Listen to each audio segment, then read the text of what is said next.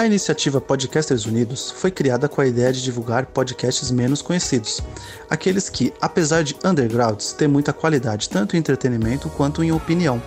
Por aqui você tem a chance de conhecer novas vozes que movimentam essa rede. Então entre lá no nosso Instagram, o arroba Podcasters Unidos, é só escolher e dar o play. Shut up and sit down.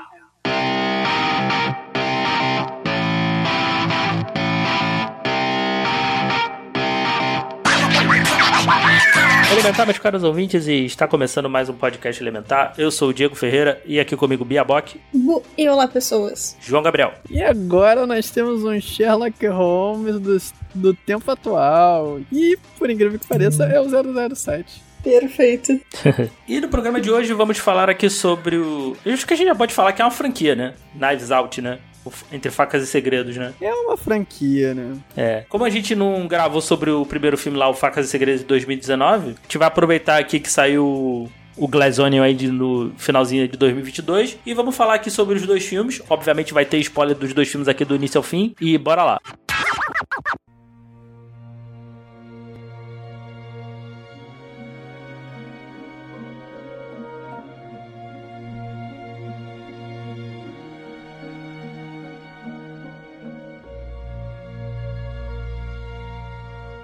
Bom, Entre Facas e Segredos, original Knives Out, e no, em português de Portugal, Knives Out, Todos São Suspeitos. É um bom título, vai. Título ok, até me surpreende Portugal ter feito um título desses. Uhum, bonito, né, de ver. Que estaria mais uma coisa, sei lá, né? Putos investigadores. Justo. Desculpa, ouvintes portugueses. Devolvam nosso ouro que eu peço mais desculpa. É. Eita, Giovana! Mas, não, não, sacanagem. Apesar de ser verdade. É, Entre Facas e Segredos é um nome muito bom, né, cara? Tem uma nostalgia aí, anos 90, né? Daqueles títulos brasileiros, né? Porque hoje em dia tudo é o, o que acabou Portugal fazendo, né? Botar o nome em inglês, dois pontos, e a tradução, um nome totalmente maluco. Então, era bem capaz de botar Knives Out, dois pontos, Entre Facas e Segredos, e não, meteram Entre Facas e Segredos, e é isso aí. E combina bastante, né? Porque o Knives Out eu acho que seria difícil de traduzir, né? Porque não tem uma expressão em português equivalente. É, não tem, realmente. Acho que Entre Facas e Segredos foi uma boa, uma boa adaptação. Foi, ainda mais todo o contexto, né? Porque o cara lá tem aquela escultura de facas bonitona, tem todos os segredos da família. Escultura de facas que o Joker novo deve ter feito, né? Que tem aquela cena maravilhosa do Joker deitado no meio de várias facas colocadas de forma perfeita ao redor dele. Porque sim, porque alguém aprovou isso aí, então no meu lore, ele que fez essa escultura, essa escultura aí. Só pode ter sido. É muito bom, né, cara? Ryan Johnson calando a boca de todos os nerds que choraram lágrimas de sangue por conta de episódio 8, o melhor filme de Star Wars. E tem só dois anos de diferença, né? O episódio 8 é de 2017 ali e o, Entre Facas e Segredos é de 2019. E o cara foi tão bom assim, porque é um filme original dele, não é adaptação de nada, o roteiro é dele. Ele foi indicado ao Oscar de melhor roteiro por esse filme.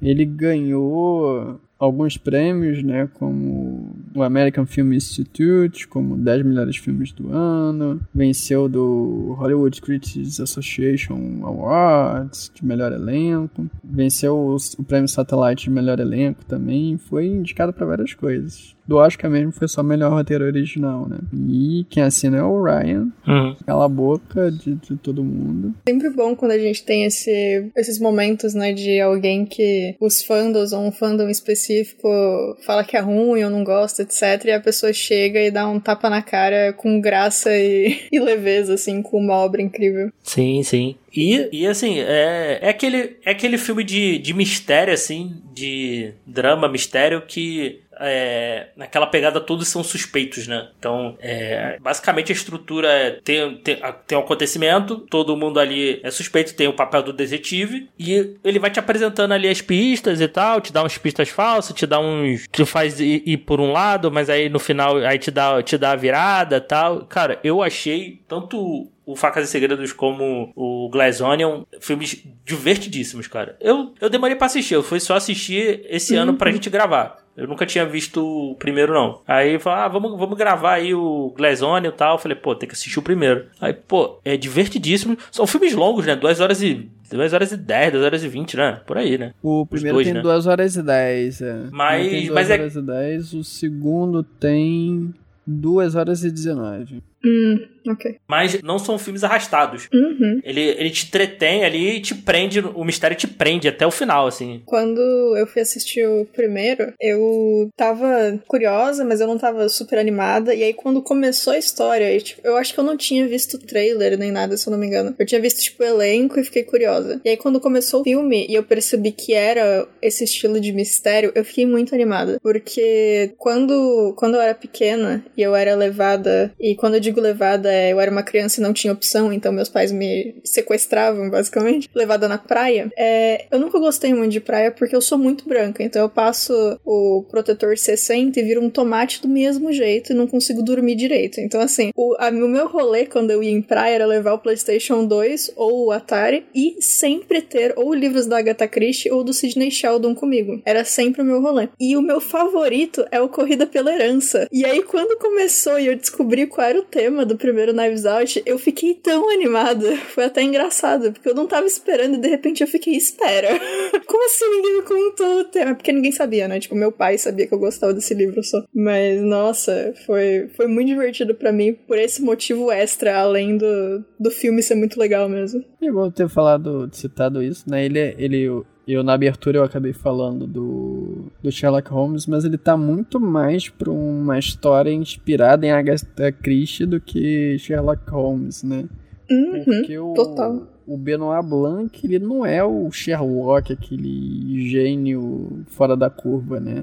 Mas é um excelente detetive, como o Hercule Poirot, né? Do, da Agatha Christie. Aham. Uhum. Mas é, é, tanto que quando eu vi assim, eu, eu achava que era adaptação da Agatha Christie, assim. Eu não, eu não lembrava o nome do, do detetive que é de lá. Mas, mas poderia ser tranquilamente, né? Se tivesse poderia. o. E... Se tivesse o. Qual é o nome do, do personagem da Agatha Christie? Do detetive? O Hercule Poirot. Se tivesse ele aí, poder, passava tranquilo, assim, como, um, como um, uma obra uhum. da Agatha É, eu acho que até esse nome francófono, né, assim, deve ser uma referência, né, ao, ao personagem da Agatha Christie. Ah, bem possível. E o fato de a história desse roteiro conseguir ser, ser, um. Poderia ser uma Agatha Christie já é outra tapa do diretor na cara de todo mundo, né? Porque se ser comparado com a Agatha Christie, tá de parabéns. Vamos combinar. Ser comparado e ser bom, né? É, não é uma comparação, tipo, é uma comparação de, nossa, achei que era, mano. Tá, nossa, bom demais. E assim, fazer um, um suspense um, que tenha mistério, né, nesse nível, assim, que funcione direito e levando em conta que os dois filmes têm o fator de, se você reassiste, tem cenas e falas e cenários que te dão dica do que vai acontecer, tipo, essas e coisas para você ter esse fator e reassistir, é muito difícil. Então, o fato dele ter conseguido, fazer uma coisa assim, que funciona numa primeira vista, numa segunda vista. Eu teve gente que eu tava vendo no YouTube que foi tipo quatro, cinco vezes no cinema e continua achando coisa. Então, assim, ele não só tá de parabéns, mas também é, eu não consigo nem chutar quanto tempo que ele passou revisando esse roteiro, a, quanto que ele passou estudando, provavelmente lendo histórias desse gênero. Então, assim, nem só por conta do projeto final, ele tá de parabéns também, porque o tempo de pesquisa que alguém tem que ter para fazer um, uma coisa assim redondinha que funcione de fato, nossa, mano. Respeito, assim, demais. Sim, e, e, outra coisa também achei interessante desses dois filmes, cara, é o elenco, né? Porque é um elenco estrelado. Lembra muito também os filmes do Soderbergh, assim. Pô, fala, pô, como é que o cara consegue reunir essa galera, tá ligado? E, e, e tu vê o orçamento do primeiro filme, é um orçamento baixo. Pô, é 40 milhões. E a gente tá falando de atores grandes aí. Então, pô, não é. Por exemplo, a gente tá. O primeiro filme tem o Daniel Craig, tem o Chris Evans, é, Jamie Lee Curtis, Ana de Armas, é, Michael Shannon, é, Tony Collette, o, o Lakeith Stanfield, o Christopher Plummer, não, não são atores baratinhos, né? Aí tu vê, né? 40 milhões por um, por um filme desse é nada. E rendeu bem, né, cara? Ele fez mais de 300 milhões. Sim, então, pô, a galera deve ter ido, pô, ou, ou, ou na amizade, ou, pô, teve, pô, esse, essa parada tem potencial. Acabei de descobrir que o, o Joseph Gordon-Levitt, ele tá no filme também. Uhum. Ele faz um segundo, voice cameo. É. Detetive uhum. Handrock. Eu não tinha reparado. Eu assisti dublado e depois legendado, eu acho. Eu não lembro. Então, assim, eu, eu não notei mesmo. Passou completamente direto por mim eu não fazia ideia. Eu fui descobrir quando eu vi que aparentemente ele fez a mesma coisa no segundo filme. E o além desse elenco todo aí gigante, né, o grande destaque é pra Ana de Armas, né, que é praticamente a, a protagonista. Apesar do Daniel Craig ser o, o, detetive, né, e ele que é o que continua no próximo filme, ela é a protagonista dessa história. Uhum. Inclusive depois, né, contracena com Daniel Craig no, no 007, né, o, o último filme, eu não lembro o nome. Todo mundo morre no final? Como é que é o nome? sem, sem tempo, irmão. Sem tempo, sem, irmão. É, sem é tempo, irmão. Eu tava Ai, tentando eu lembrar tanto. o trocadilho que a gente tinha usado, era sem tempo, irmão. Nossa, podia tanto o nome. Sem tempo, irmão, ia ser tão bom. Eles têm que fazer uma versão galhofa com esse nome. E ela tá mó bem, né, no filme. Tipo, assim, todos os atores estão bem, né? Não tem muito o que falar com esse elenco. Mas eu gostei bastante da atuação dela. Sim, cara. E acho que, assim, boa parte do sucesso do filme foi pela atuação dela. E isso, assim, claro que por conta do, do roteiro, que é incrível, né? Inclusive, eu acho fantástico que, assim, a gente vê esses filmes Agatha Christie, tipo O Assassinato no Expresso do Oriente, o... Agora deu branco, né, de todos os nomes. começou a frase, o cérebro tava tipo, nossa, é. tem vários. Aí você começou a falar e ele falou, vixe. Vários e não veio. aquele lá, sabe? Aquele outro. Aquele lá, aquele outro. Tem aquele também. Pesquisa na, no Google, né? Filmes tipo Agatha Christie. não, não, não. Tipo, é, a memória voltando agora, né? Morte no Nilo, Morte no Nilo, né? O, até aqueles Sete Suspeitos o, o Último de Sheila, todos esses filmes assim, bem Agatha Christie, que você passa o filme todo pensando quem é o assassino, quem que aconteceu, como aconteceu o assassinato. E aqui não, a gente faz o contrário, né? Ele subverte essa ordem. Você já sabe desde o início o que aconteceu, pelo menos você acha que sabe o que aconteceu. E o tempo todo você vai junto com a personagem da, da Ana de Armas, né? Que é a, a Marta, tentando ver como ela vai conseguir se safar, porque você já simpatizou com ela. Mesmo você sabendo que ela é assassina, no início do filme você leva a crer que é isso, né? Você vai estar tá, tipo, não, ela é muito simpática, foi uma fatalidade, a gente tem, tem que se salvar, né? Porque mesmo se ela fosse assassina, ela não fez por culpa, né? Foi um, foi um acidente. Só que ela tem o risco de ser estrangeira,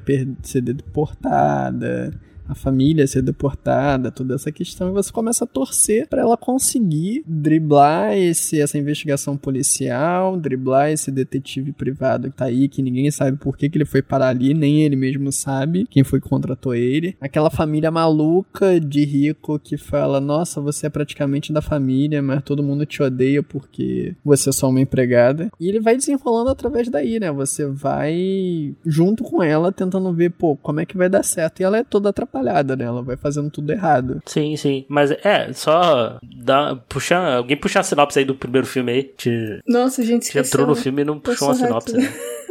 Rapidinho. Depois de fazer 85 anos, Harlan Tromben, um famoso escritor de histórias policiais, é encontrado morto. Contratado para investigar o caso, o detetive Benoit Blanc descobre que, entre os funcionários misteriosos da família conflituosa de Harlan, todos podem ser considerados suspeitos do crime. É que o, a, o Benoit, né, ele, ele é contratado, a gente não sabe por que, ele foi parar lá, né? Começa, começa aí também, né? Porque tá os policiais fazendo, fazendo a investigação e tá ele lá, né? Ele é esse detetive mega famoso aí nessa. conhecido aí no, no mundo inteiro, né? Inclusive, um dos detetives é fanzaço dele, né? Fica tietando. Sim! Ai, e isso é muito bom, né? Pra gente entender o quanto ele é OP. Sim, sim. Que Aí eles falam, ah, foi um caso de suicídio tal. E vai, e vai apresentando ali, ah, a princípio ninguém tem motivos de. O, o Harlan morto, né? Mas o policial lá tá fazendo a entrevista, ele nem tá se metendo muito, né? Mas aí depois ele, quando ele começa assim, ele começa a ver que tem alguns têm alguma motivação, tal, não sei o que, né? E isso e vai desenvolvendo a história, né? Então a gente vê que, ah, é, a princípio ninguém é suspeito. Aí depois, pô, não, to, todos ali, todo, quase todo mundo ali tem, tem motivo para matar o, o Harley, né? Isso, isso é que é legal, né? E vai, e vai mostrando que ninguém, que ninguém ali presta, né? Na realidade, né? Também tem isso, né? Ninguém, cara, ninguém naquela família presta ali. E aí você vê as duas faces de desse povo rico, né? Aqueles que são escrotos logo de cara mesmo. Tem até um moleque que é um, um fascistinho, um nazistinha. E tu vê aquele pessoal bem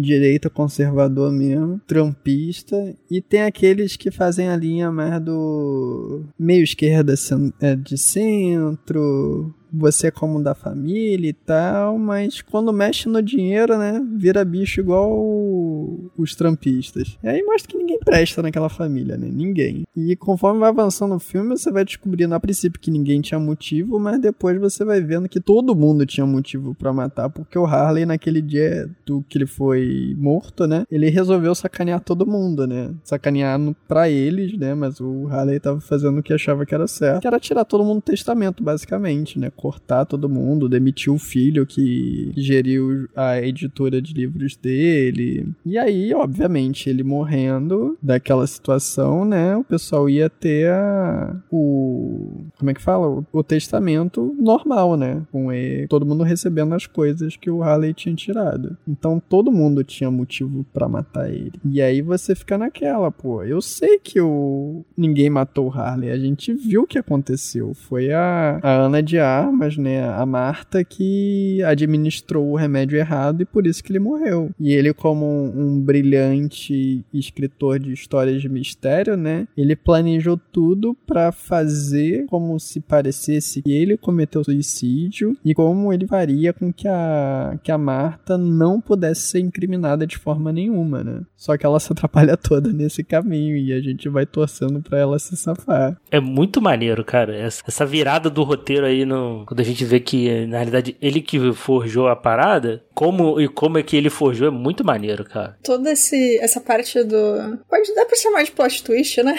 Uhum. Eu acho. Toda essa parte do, do, do plot twist, e assim, é, a parte da construção em si, de como a gente chega até ele, é muito legal. E, pelo menos para mim, funcionou melhor na, no primeiro filme. É, não sei, talvez seja um spoiler de quando a gente for falar do segundo, mas para mim, eu gostei mais do primeiro filme como um todo. Eu achei ele. O, eu gostei mais do ritmo, eu gostei um pouco mais dos personagens. E do mistério como um todo, como é solucionado, eu curti mais o jeito que a gente vê no primeiro filme. Apesar de ter gostado do segundo. E é, eu não sei, é tão divertido ver o, o antes, a parte antes desse plot twist, ou plot twist e o que acontece depois, assim. É muito, muito legal. O, tão encaixadinho, né?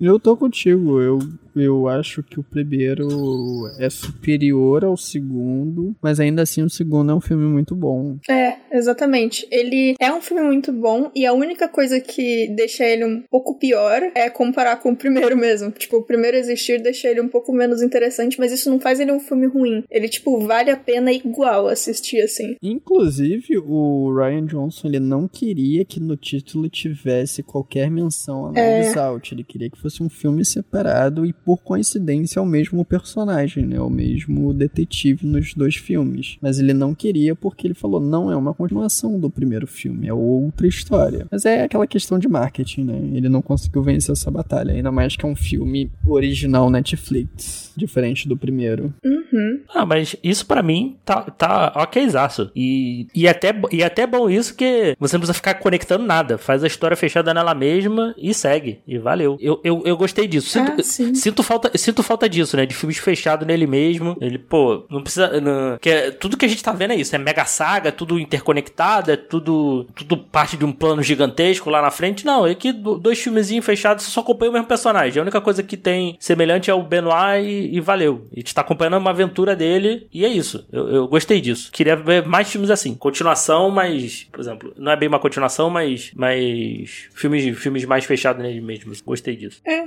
funciona muito serem simplesmente instâncias da vida de um mesmo personagem, mas que não tem nada a ver entre si além do personagem, né? Ah, tá. Não, é que acho que a única coisa que tem que ter em comum nesses filmes é o Benoit, e só. Uhum. E assim, é, eu não sei vocês, mas para mim podia tanto ser separado um filme do outro que eu super não ligaria de aparecerem os mesmos atores sendo outros personagens ou qualquer coisa assim. Para mim ia estar tá, tipo, completamente ok ver só como, ah, o, o Benoit tá em todos, mas tipo, é outro rolê completamente diferente essa história, sabe? Apesar de achar que é muito divertido o fato dele poder chamar um monte de ator maravilhoso, conhecido e desconhecido em cada um dos filmes, mas tipo, eu super não me incomodaria de ver alguns atores reaparecendo com outros papéis. Entendi. Não, também não, não me incomodaria, não. E assim, e, e é meio que esse, é, falando desse é porque é isso que a gente tá falando hoje, é, é, bom ver, é bom ver um filme que não é adaptação direta de alguma coisa, né? Algo original, né?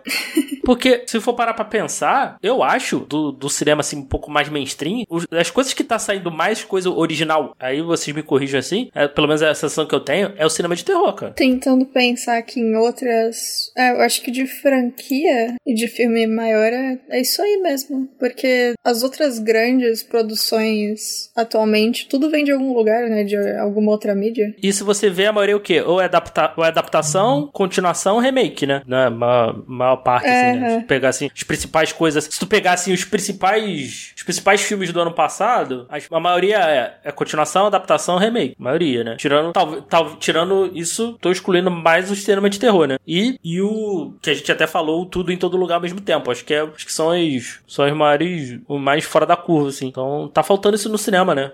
Um pouco mais mainstream, né? É, até porque, assim, eu sei que, obviamente, depende do, do diretor, né, também e tudo. Mas é tão divertido você pegar um filme assim que o, o diretor ou o roteirista tem o controle total sobre o que tá acontecendo, até para você ver, entre aspas, do que a pessoa é capaz, sabe? Obviamente a gente consegue ver o, o melhor dos, dessa galera em filme de adaptação também, dependendo do que eles fazem, mas não sei, dá a impressão de ser um negócio mais, ah, mais é íntimo, muito... né, do, da pessoa. Uhum, uhum. É porque é muito. Porque, te, claro, com coisa mais, mais grande e também mais cara, vai ter, vai ter muita, muita gente querendo meter o B dele, né? Porque vai ter, tem que ter, um, vai ter um controle maior. É, né? é, é. Então, e isso também é bom para provar que dá para fazer filmes bons mais baratos, né? Sim, inclusive eu vou ver até se eu acho aqui. Eu tava vendo um, um vídeo que eu achei bem interessante, que era de um, um moço que ele usou de exemplo Knives Out e como Knives Out foi um sucesso para poder comentar de como hoje em dia a gente não tem muito filme de médio orçamento, né? Tipo, normalmente são os indies de baixo orçamento ou os blockbusters, tipo, absurdos, assim. Quando o Knives Out saiu, ele tava no. Quer dizer, ele ainda tá, né? O orçamento dele foi basicamente, assim, o meio orçamento que a gente tinha muito nos anos 90, etc., em relação ao que a gente tá tendo hoje em dia. E deu super certo. E é um negócio que é o tipo de filme que abre bastante porta e, e dá um pouco mais de liberdade, querendo ou não, né? Pra quem tá fazendo, tanto pros atores quanto pro, pra parte da produção. E ele tava comentando como o Knives Out trouxe isso de volta e podia ter sido uma baita porta de entrada para os produtores, para os roteiristas, diretores começarem a voltar com esses filmes de orçamento assim. Só que aí foi comprado pela Netflix, então, tipo, não tem muito como saber o que vai acontecer agora, né? Porque isso tava contando mais levando em conta as partes de dos filmes irem pro cinema em si, né? Então, assim, não tem muito como saber se realmente vai ajudar agora que ela tá na Netflix. Mas de qualquer forma, foi um bagulho super legal deles terem feito. Inclusive, sendo uma coisa original Netflix, a gente não tem como saber do sucesso do filme, né? Porque é... a gente não tem a métrica de, de bilheteria. E aí fica complicado, ainda mais que Netflix não divulga as coisas, né? Uhum. Então a gente não sabe se o filme foi bom ou foi ruim. Eu abri o Netflix aqui e ele tá no top 10 ainda. Tá em décimo lugar, mas ainda continua. E considerando que Netflix as coisas saem no máximo uma semana, né? Pô, tá durando bastante, né? Ele estreou uhum. 23 de dezembro. Na data dessa gravação já são três semanas. Eu acho que, inclusive, isso aí é a única métrica que a gente tem, né? Na Netflix. Do, é. do top 10, eu acho. Não tem mais nada, né? Que indique alguma coisa. Mais nada. Muito triste, pra falar a verdade, né, cara? Então, o, porque o o lance desse. que a gente vê desses filmes mais baratos e onde às vezes os diretores também se sobressaem também na, na questão de originalidade, de ter que fazer com menos, é no, é no cinema de terror, né? É, exatamente. E eu tô. É, só avisar, eu vou enviar pra vocês o vídeo que eu falei. O nome do vídeo é terrível, tá? É. Knives Out arruinou o cinema, tipo, e aqui está porque. E ele, ele já explica logo no começo que não é isso. É só porque é, é uma ligação que ele vai falar, mas Knives Out fez tudo certinho, tá? É só o título que é péssimo, mas o vídeo é bom.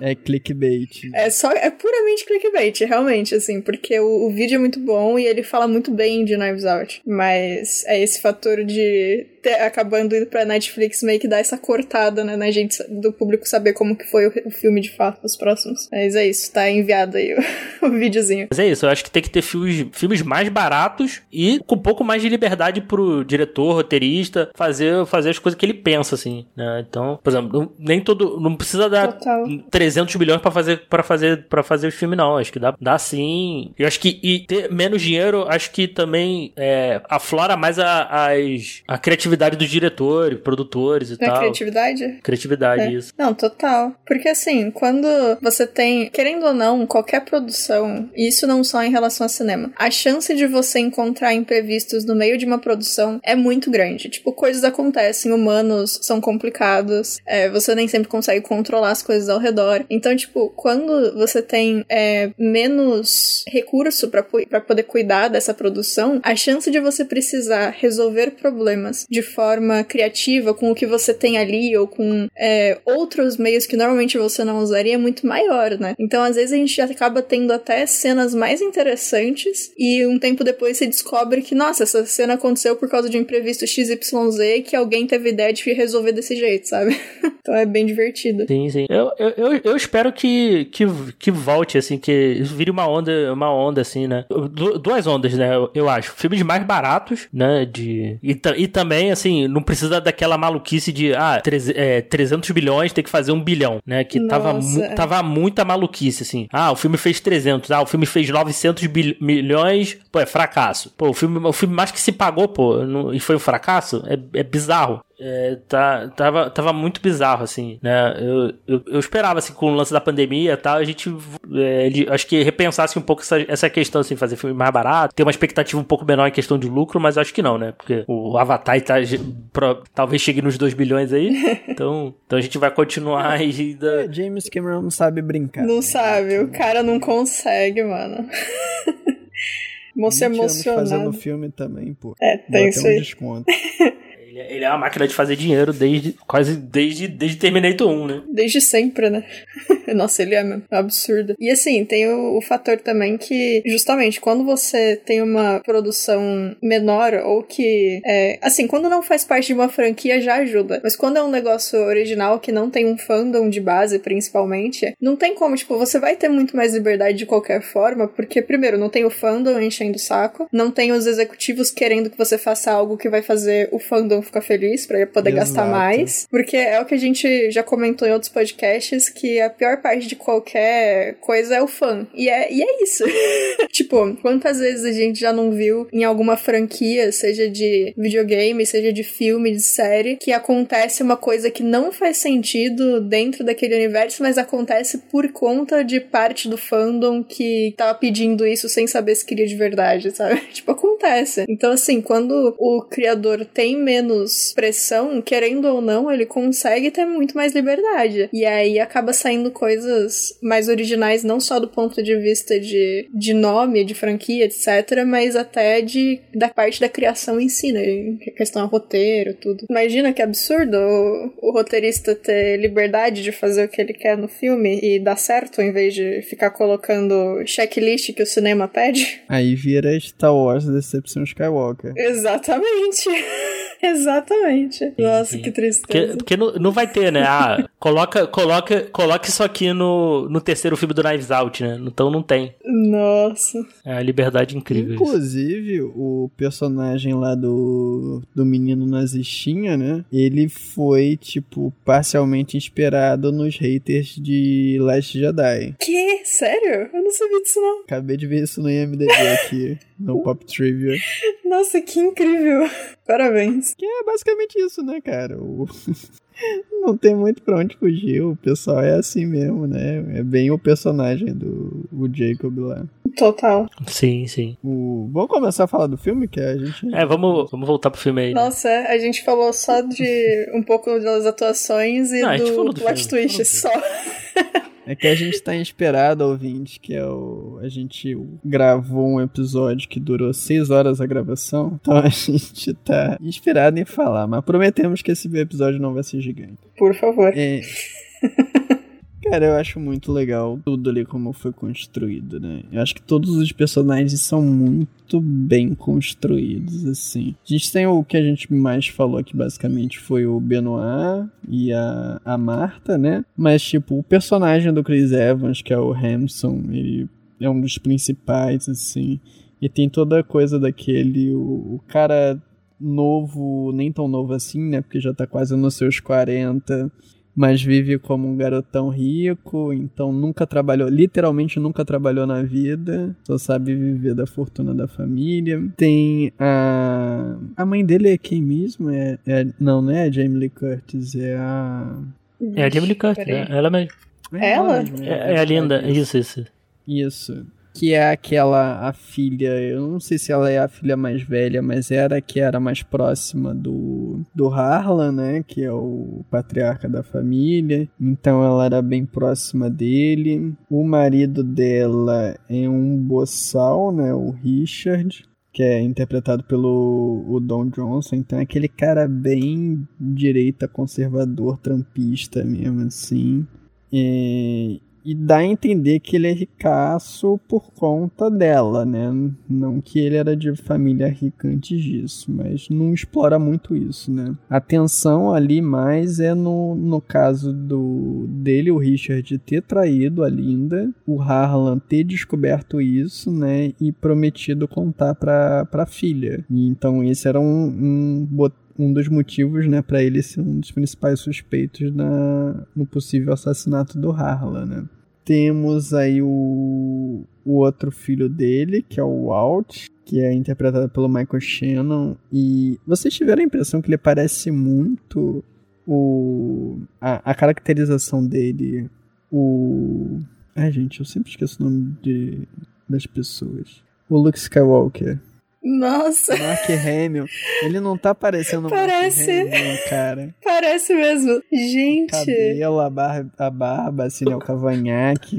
Tanto que quando eu, quando eu vi assim, eu achei que era ele mesmo, Mark Hamill mesmo. Não tinha, Ai, que incrível. não tinha reconhecido o Michael Shannon, não. O, o Michael Shannon é outro que também assim, é bem explicitamente direitão conservador. Ele é o filho mais novo, se eu não me engano. Ele, ele que cuida da, da editora do pai, né? Que o Harlan tinha uma editora pra cuidar de todo, toda a propriedade intelectual dele, né? E o Walt, ó, cara, mesmo assim, sendo de família rica, ele queria, tipo, fazer filme, fazer série, vender direitos, fazer tudo que é possível, né, com a propriedade intelectual. E o Harlan não queria, ele não queria que acontecesse isso com, com as histórias dele. Eram livros e acabou. Não queria filme ruim, ele não queria série mediana sobre as histórias que ele criou. E o Walt queria isso. E aí ele briga com, com o pai, né, no, no dia do assassinato, e o, e o pai fala: Olha, eu acho que eu te criei errado, te mimei muito, era pra você ter conseguido essas coisas com seu próprio esforço, né? Não eu ter te posto pra dirigir a minha empresa. E demite ele, né? Então é outro suspeito de, de matar o. Uma parada legal que ele.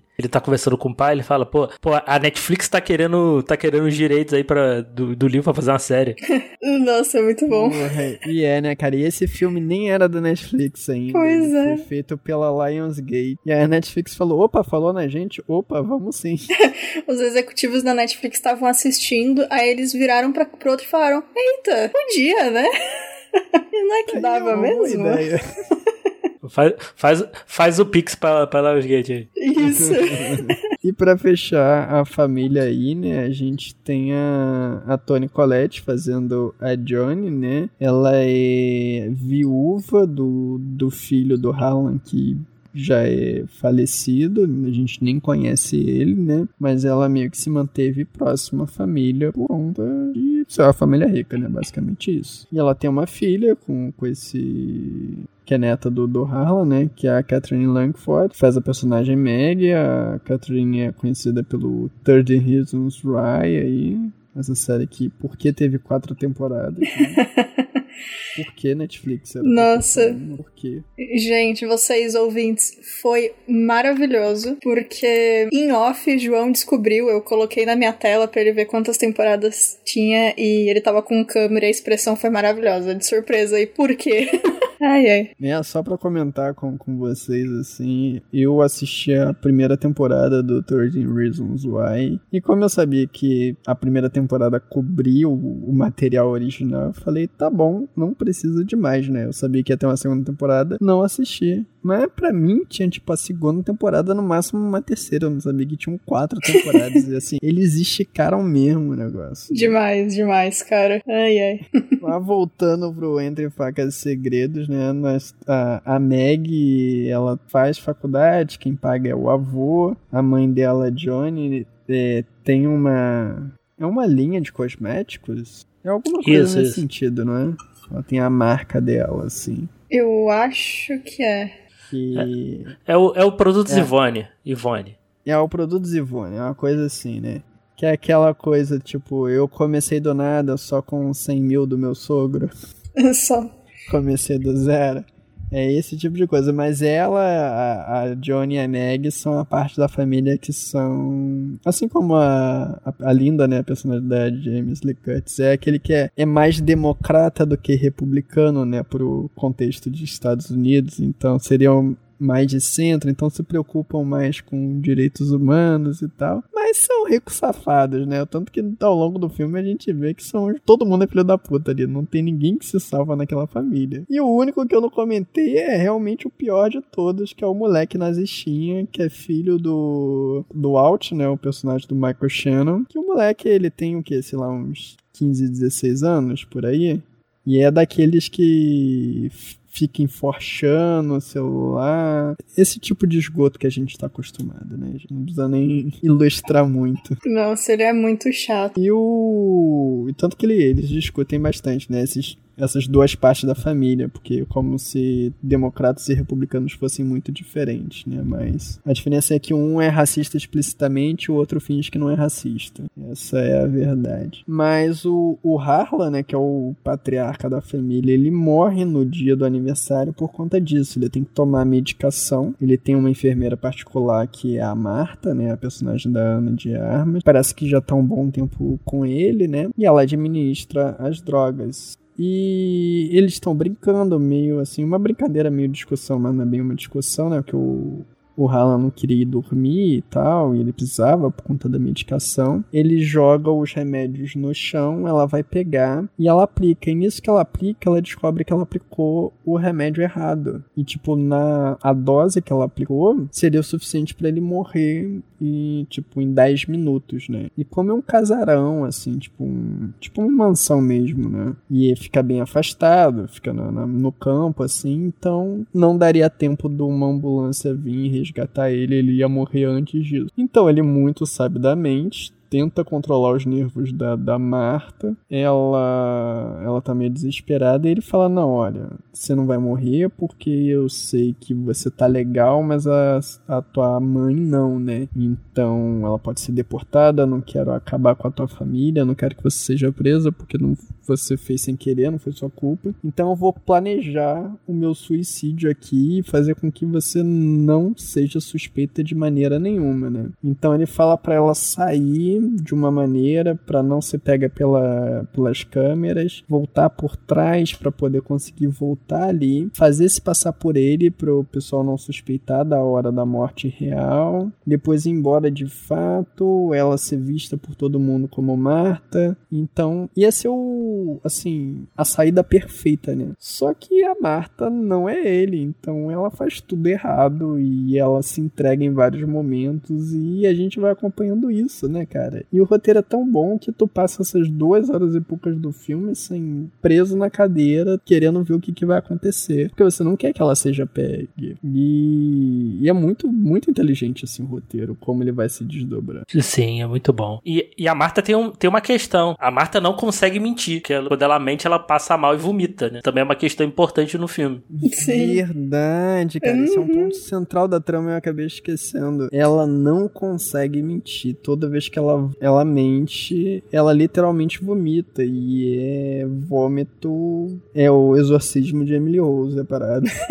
ela não tem controle nenhum mesmo. E aí o, o Benoit Blanc, né? Ele sabe disso previamente. Então ele, pô, você é empregada, você conhece todo mundo. Eu sei que você não consegue mentir. Então cola comigo que você vai ser minha, minha assistente né, nessa investigação aqui, né? Porque tem isso, o Benoit Blanc foi contratado para investigar um assassinato de aparentemente não é um assassinato, foi só um suicídio, né? E ele não sabe quem contratou ele. Então ele a, o que pega ele é justamente isso, que alguém me contrataria para investigar um assassinato e teoricamente não é um assassinato. Será que foi o próprio assassino que me, me contratou? E vai se desenrolando nisso, né? E o que, que, vocês acham da, do final aí e, do, e, do, e da virada aí? Vocês curtiram? Eu gostei. Para mim funciona muito bem, assim. Não, demais, cara. É muito bom, assim, como ele vai fazendo as coisas, né? Porque em algum momento a gente descobre que foi o, o Hamson, né? O, o Chris Evans. E como ele vai fazendo as coisas, né? Porque ele meio que, que vai tentando disfarçar as coisas, porque ele tem que mostrar que foi um assassinato sem ter sido um assassinato, e aí ele começa a se complicar cada vez mais, né? Porque além do fato dele ter feito a troca dos remédios, né? Ele trocou a etiqueta dos remédios, ele ele mata a empregada que a empregada tinha descoberto que ele estava mexendo lá nos remédios do avô.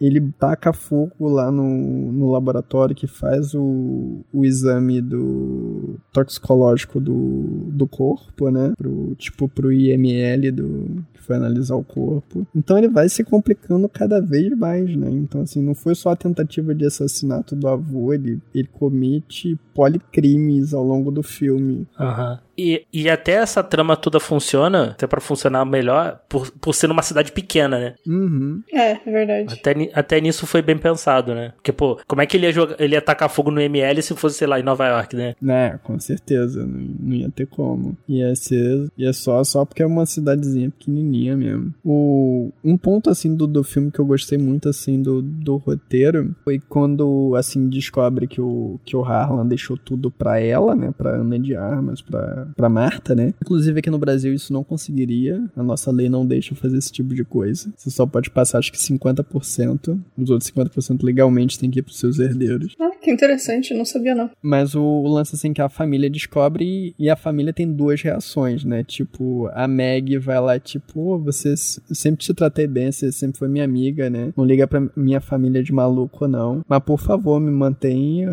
a minha faculdade, né? E a, a Marta, não, claro, com certeza. Mas é a Meg que conta pra família que a mãe da Marta tá ilegal no país, né? Enquanto que o outro lá, o, o Walt, né? O personagem do Michael Shannon vai lá ameaçar ela. Olha, você não pode fazer isso. É melhor você devolver o dinheiro pra família, porque a gente vai contratar os melhores advogados que existem, então você não vai conseguir ganhar da gente. Aí a, a Marta vem e fala: ah, então com excelentes advogados eu consigo manter a herança? Ele é. Então eu consigo pagar esses melhores advogados com a herança que eu tenho agora, né? Então você não tem nada para me oferecer, valeu, falou. É muito bom, inclusive. A cara dele descobrindo assim, de tipo, Sim. porra, ela tem razão. Dá pra ver as engrenagenzinhas, né? Dele, tipo, ah, por que que eu falei isso? É, cara, é muito bom, é muito bom. Vocês têm algum personagem favorito? E acho que o que menos gosta deve ser o moleque para todo mundo, né? Mas é, favorito, vocês têm alguém aí desse primeiro filme? Eu gostei do Hanson. Pera, eu tenho problema com o nome do, desses personagens. Quem que é mesmo? O Chris Evans. ah, tá, ok. Ele é divertido mesmo. É legal. É, eu, eu gostei da, das viradas que, que, que, que aconteceu, né? Que pensei, ah, ele vai. Ele vai ajudar ela ali, né? Tal, vai ser outra pessoa, e no final foi ele mesmo, né? Que ele tem o um ciúme com a. por causa da. Do, do avô com a, com a Marta, né? Né? Que seriam mais próximos e tal. Não só pelo, não só pelo ter deixado o dinheiro, né? Pelo, eu pelo menos vi assim, né? Até que ele fala, ah, ele ganhou lá no jogo, lá naquele jogo lá do. É Go, é Go né? Aquilo lá, né? Aquele jogo de tabuleiro, eu esqueci o nome. É Go. Uhum. É Go. Porque ele era o único que conseguia ganhar do avô, né? E aí ele descobre que a, a Marta também conseguia. E é a questão do dinheiro, né? Porque, assim, uma das melhores cenas é quando ele vai zoar a família no, na leitura do testamento, né? Porque todo mundo sabia que o, o Harlan tinha tirado o, o do, do testamento. E tava todo mundo, ah, isso foi bom para você. Uns falando, ah, você tem que aprender a valorizar, né? E os outros, não, isso vai te dar a oportunidade de crescer. Nossa, essa tal, cena. Começar. E só que no final todo mundo tinha sido tirado do, do testamento, né? E aí ele manda essa mesma coisa. Eu acho que isso foi excelente Sim. pra todos vocês, né? É, é muito assim, o, o roteiro mostra muito essas viradas assim pra explicitar a hipocrisia das pessoas, né, cara? Não, Porque total. ninguém presta ali, ninguém. Nem quem bota um verniz de ser bonzinho presta ali. Não, ninguém presta. E no final é, é maravilhoso, né? Porque a, a Ana de Armas, né? Ela tá segurando a caneca e a caneca tava escrito assim: Minha casa, minhas regras. Só que a forma como ela tá segurando só aparece escrito Minha casa. Sim! É, nossa, tá de parabéns. né? Muito bom. O, o Richard, o marido da Linda, né? Que é o marido da Jamie Lee Curtis. Aham. O, o Harlan. Aí eu fiquei, eu fiquei, o Harlan é uma, é uma referência ao Harlan Corbin, aquele, a- aquele autor? Que, né, vocês sabem quem é? Não sei. Nem ideia. Eu acho que é um ator, é um ator famoso, é um autor, autor famoso, né? Também, é. também é que ele faz muito livro de mistério. Ah, Não talvez sei. seja, então. Não sei se é, se a referência é o, é o Co- Cobain. Aí ele, né, ele, ele mostra uma carta lá, né, né, pro, pro Richard, né. Aí ele, ele vai atrás da carta e ele vê que tava em branco, né. Ah, ele, ah, tá safe, largou lá, né. Aí a Linda pegou a carta, né, porque ela tava com uma tinta invisível, né. Aí ele, Isso. ela esquenta a carta. Ela vai acender e- o e- cigarro e, e esquenta. Muito legal isso aí. Porque dá a entender que ele já fez isso antes, né? Já pra ela, assim, em algum momento, né? O Harlan, né? Com a, com a, com a Linda, né? E, ela, e ele vê lá, ah, teu marido tá te traindo, né? E ela olha com aquela cara assim, ele, ele já viu que deu merda, né? Quando eu era mais nova, eu tinha. Eu não sei se vocês chegaram a ver, numa época tava em, em todo quanto é loja, um diário que eles vendiam que tinha uma caneta de tinta invisível e no ponto da caneta tinha uma, uma luzinha infravermelha, eu acho, sei lá. Não, não era infravermelho. Devia ser luz negra, enfim. Não sei se vocês chegaram a ver esses diáriozinhos. Tinha em tudo quanto é lugar. Uhum. E eu ganhei um desse. E aí eu achava muito divertido ficar escrevendo coisa pra mim mesma. Tipo, eu nunca entreguei pra ninguém, mas eu ficava escrevendo coisas e fazendo desenhinhos. E aí eu tinha umas Muito legal. brincadeiras de tentar escrever ou fazer um desenho, ver o quão bonito ele ficava ou quão bonita a minha letra ficava sem conseguir ver direito. Criança feliz. É isso. Mó divertido essas coisinhas de, de tinta aparecendo do nada. E a cena é muito boa. As, as atuações, principalmente as atuações mais sutis desse filme, eu acho que são muito, muito boas mesmo, assim. Eu não sei quem foi o diretor de- dos atores, mas, tipo, eu não sei se foi o próprio diretor que cuidou disso ou se tinha outra pessoa, mas assim, seja lá quem for, tá de parabéns, porque as sutilezas são muito, muito interessantes. Dá pra ver muito bem os personagens é, percebendo coisas ou tentando esconder coisas nesses pequenos momentos, né? Tem, um, tem umas cenas com com Daniel Craig que são muito boas, assim. Uma delas é, é o monólogo que ele tem sobre o buraco da rosquinha. Sim! E, inclusive, eu tava lendo aqui na, na trivia do IMDB, né? O, o Ryan Johnson pensou em cortar esse monólogo e o, o Daniel Craig convenceu ele a manter porque era muito bom. Que é uma viagem, maluco. Não é um. Ele vai falando, né? Que é o Donut, o buraco do Donut. E aí, na verdade, tem um outro Donut com um buraco é, nesse pequeno donut. E é isso que ele tá tentando enxergar, né? Tentando fazer a conjectura total, interpretação sobre o, o todo, né? Tipo, você vê o todo, vê o macro e o micro junto. E, algo, e quando você vê o macro, você percebia que alguma coisa estava faltando, que seria o buraco da rosquinha, né? Só que ele percebe que não era só um. Que é, é que traduzindo também perde um, um pouco essa parada, porque lá no- nos Estados Unidos e Canadá, né, é comum ter a rosquinha, né? Que a gente conhece, bem bem estilo Homer Simpson, né? E o buraco da rosquinha ali, na verdade, ele é cortado quando você vai fazer a rosquinha. E aí fica uma bolinha. Essa bolinha é um outro prato que se chama Donut Hole, que frita do mesmo jeito, né? Fica tipo, é a mesma massa, né? Então é gostoso, é mais comida assim para ir beliscando, né? Então é de fato uma outra comida. E só que ele tava falando que não era exatamente o que tava faltando, era um Donut Hole, e sim uma rosquinha do tamanho de um Donut Hole. E aí ele fica nessa viagem toda. Mas como a parada é só pra ser uma viagem meio sem sentido, né? Funciona de qualquer jeito. Agora, outra cena muito boa é inclusive ele dentro do carro também, né? Que é quando a, a Marta vai lá no. encontrar a pessoa que tinha o, o exame, né? E descobre que é a outra empregada lá. Ele tá escutando música no, no celular, né? No, no iPodzinho dele e passa os carros de polícia, ambulância. E ele tá, tipo, mega viajando. É uma coisa assim que Sherlock Holmes jamais estaria naquela situação, né? Porque quando ele repara, ele, puta merda, tira correndo assim os fones, né? Muito bom, cara. O Entre Facas e Segredos, o primeiro, é um filme muito bom, filmaço, muito divertido, como a gente falou aí. caso você não tenha visto aí, vale a pena. É, é, um, filme, é um filme bom pra assistir com a família. Ainda mais se, se curtir essa lance de mistério, assim. Eu gostava de jogar detetive. Vai curtir, assim. É um bom filme pra pegar e ver, ver de galera. Pô, e conjecturando e tal. É muito. É, é, bem nessa pegada dos dois, assim. Mas eu acho que mais o primeiro, assim. Uhum. Só uma, uma passagem aqui que eu lembrei agora, comentar rapidinho. É já no final do filme, né? Quando eles perdem mesmo a, a fortuna toda, né? Aí eu não lembro agora exatamente quem é que vai falar, né? Que é um absurdo a empregada ficar, principalmente com a casa, porque era uma casa histórica da família. Aí o Benoit começa a rir e ele falou: Que besteira tu tá falando? Essa casa foi construída nos anos 80 por, por um ricaço árabe, indiano, não lembro o que, que é. O Harlan comprou nos anos 90. tipo, o pessoal se apropria mesmo da aparência, né? E tipo, Demais. cria a narrativa em volta disso, mesmo não tendo ligação nenhuma com a realidade. Mostrando mais uma vez a face da hipocrisia né, desses personagens. É muito bom, cara, muito bom.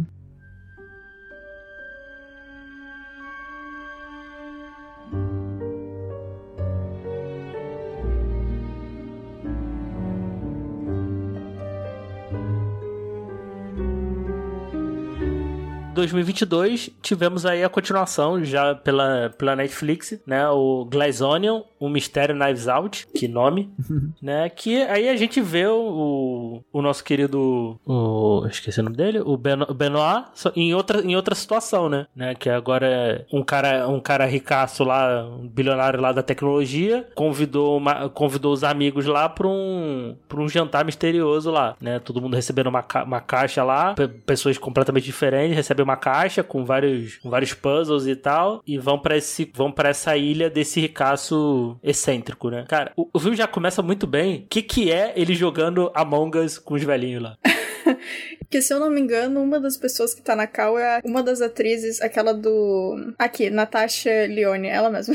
A moça do Boneca Russa, do Orange ah, New Black também. Verdade. Eu não lembrava, é porque é uma passagem tão rapidinho, né? Uhum. Inclusive tem uma ponta, assim, logo no início, né? O colega de, de apartamento do, do Benoit Blanc é o Rio Grant, né? E aí fica tipo uma referência como se fosse o Watson do, uhum. do Sherlock. Isso. E eu espero que ele apareça de novo, né, no terceiro filme, porque a Netflix comprou os direitos para fazer dois filmes. O que vocês acharam desse segundo filme aí? Eu já dei, dei um pouquinho de spoiler, né, da minha opinião, que eu prefiro o primeiro filme, mas independente de eu ter essa preferência, eu me diverti assistindo o segundo, eu achei legal também. Eu terminei o filme menos satisfeita do que aconteceu no primeiro, e em alguns momentos do segundo filme eu não gostei tanto assim das escolhas escolhas para como mostrar as coisas, como mostrar os resultados do mistério e tudo. Mas no geral me diverti bastante. Só foi mais isso mesmo. Acho que foi isso e alguns personagens eu também não gostei tanto. Mas no geral foi assim, continua para mim sendo um filme super divertido e que merece ser visto tanto quanto o primeiro, assim, independente de eu ter preferências ou não. Não, sim, sim. A única coisa que me incomodou de verdade foi o lance da, da irmã gêmea. É, É, é meio. É, é meio tão caído. clichê, mas que, que dá a volta, fica, fica bom, mas aí depois fica ruim. Eu fiquei meio confuso, eu não gostei não. Tu acha que ficou ruim? Eu acho que dá a volta e ficou bom. Que eu acho que é o lance do filme é muito é pegar os clichês e se apropriar dele. Esse filme ele parece muito assim em estrutura com aquele filme lá de 85 Os Sete Suspeitos. Que é com o Tim Curry, o Michael McKean, Madeline Kahn, né? Que é o, o filme que adapta o jogo de tabuleiro detetive, né? Inclusive, vocês já viram esse filme? Não assisti. Nem sabia que é existia isso. muito bom. Eu vou dar um, um light spoiler pra vocês. Assim como no jogo de tabuleiro, qualquer um pode ser o, o assassino, né? No, no filme também, eles fazem um final pra cada um dos suspeitos. E o filme exibe todos os finais. Ah, Então, que assim, Qual é legal. o, o assassino verdadeiro? Você escolhe, assim, fica a cargo do, do telespectador. Nossa, que E interessante. esse filme se estrutura dessa maneira, né? Porque até a brincadeira que o personagem do Edward Norton, né? Que é o Miles, faz é isso, né? Ele quer jogar um detetive mais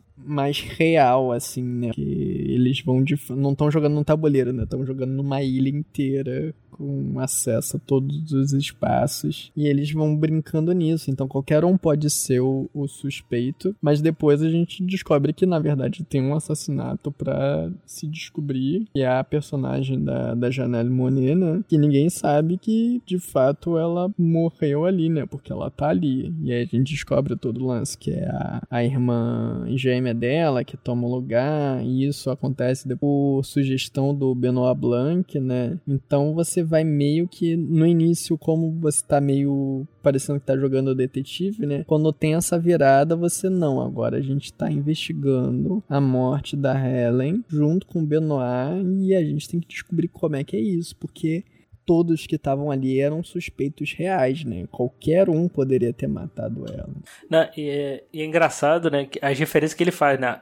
Ah, eu, eu nunca gostei desse jogo e tal, não é nada realista. E ela fazendo, pegando papelzinho e fazendo o negócio, né? Do, do detetive, né? Aham. E um negócio assim que eu, eu acho que é a minha cena favorita, assim, de tudo, é bem no comecinho. Não sei o sentimento de vocês a respeito, mas todas a, todo o começo, todas as cenas do. Como é que é o nome do personagem do Dave Bautista? O, o Duke. O Duke. Todas as cenas do Duke com a mãe dele, eu achei maravilhosa. São muito boas. Gente, essa Porque é personagem. ela que vai descobrindo né, as coisas do.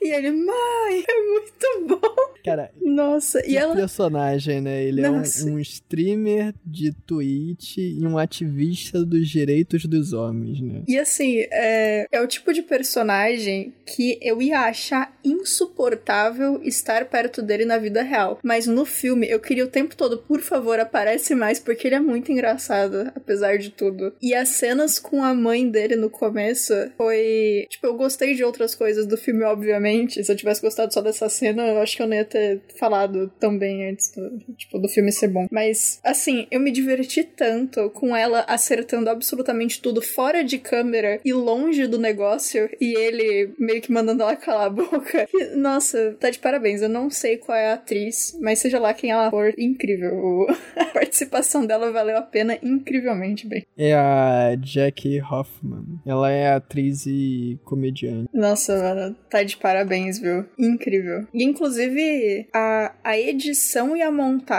toda essa parte deles resolvendo o quebra-cabeça, eu achei bem bacana. Sim, foi muito legal, né? Foi. A gente introduzido ali, tem essa caixa, aparentemente um bloco de madeira maciço, mas se descobre que é uma caixa que vai abrindo e cada vez que ela se abre um pouquinho, você tem um, um enigma pra resolver, né? E aí eles fazem uma call ali, o, todos os personagens que estão envolvidos, né? Que é a, a Catherine Han, né? Que faz a personagem Claire, que é a governadora de Connecticut e tá concorrendo ao Senado. O, Lely- o Leslie Odom Jr., que faz o personagem do Lionel, que é um cientista que trabalha pro Miles. A Kate Hudson, né? Que é um... Eu não sei definir o que que ela é. Ela é o que? Uma influencer? É, É uma influencer, design de moda, ex-modelo. É, design, né? Nem eles Eu- explicam direito o que ela é, né? É. Fica meio E confuso. tem o, o Dave Bautista, que é o Duke, que é esse streamer é, ativista dos direitos dos homens. É tipo assim, um grupo muito improvável. Como é que essas quatro pessoas muito diferentes, né, são amigas desse cara que é esse bilionário excêntrico feito pelo Edward, Edward Norton, tentando resolver, né, o- os enigmas. Sim. E tem também a, a Whisky, né? Que é a. A namorada do Isso, Duke. a namorada né? do Duke, é. Cara, por, por, um, por um bom tempo eu achei que era aquela, aquela que fez a irmã da. Caraca, eu, eu- eu realmente. a- Eu pensei que era a Florence Pug. Da Natasha. Parecia, da é, Natasha, parece é. bastante mesmo. Eu fiquei meio Parece. confusa em alguns Até a- momentos. é. É, o nome da atriz é Madeline Klein. Mas esse aí é um erro bem, bem sincero, viu? Eu também achei que era no começo, elas são muito parecidas. Não sei se são parecidas mesmo ou se ficaram parecidas nesse filme, né? Mas ainda assim. Não, são parecidas. Tô vendo uma foto dela aqui. Eu tenho uma, uma decepção com esse filme. Qual? Falar aqui. Eu, eu, eu esperava que o, que o assassino fosse aquele cara que tava na casa lá, de bobeira lá. Ah, o, que Ah. aparece de vez em quando e fala, não tô aqui. Eu não tô aqui. Ah, ele. Aqui é esse cara. Ah, ele só fica aqui. É, é muito bom ele falando, tipo, ah, é que ele tá tendo um momento difícil na vida e ele tá ficando aqui. tipo, mano, como assim? Quem nunca, né, teve um amigo que, que mora no teu sofá por umas semanas Isso. E ficou.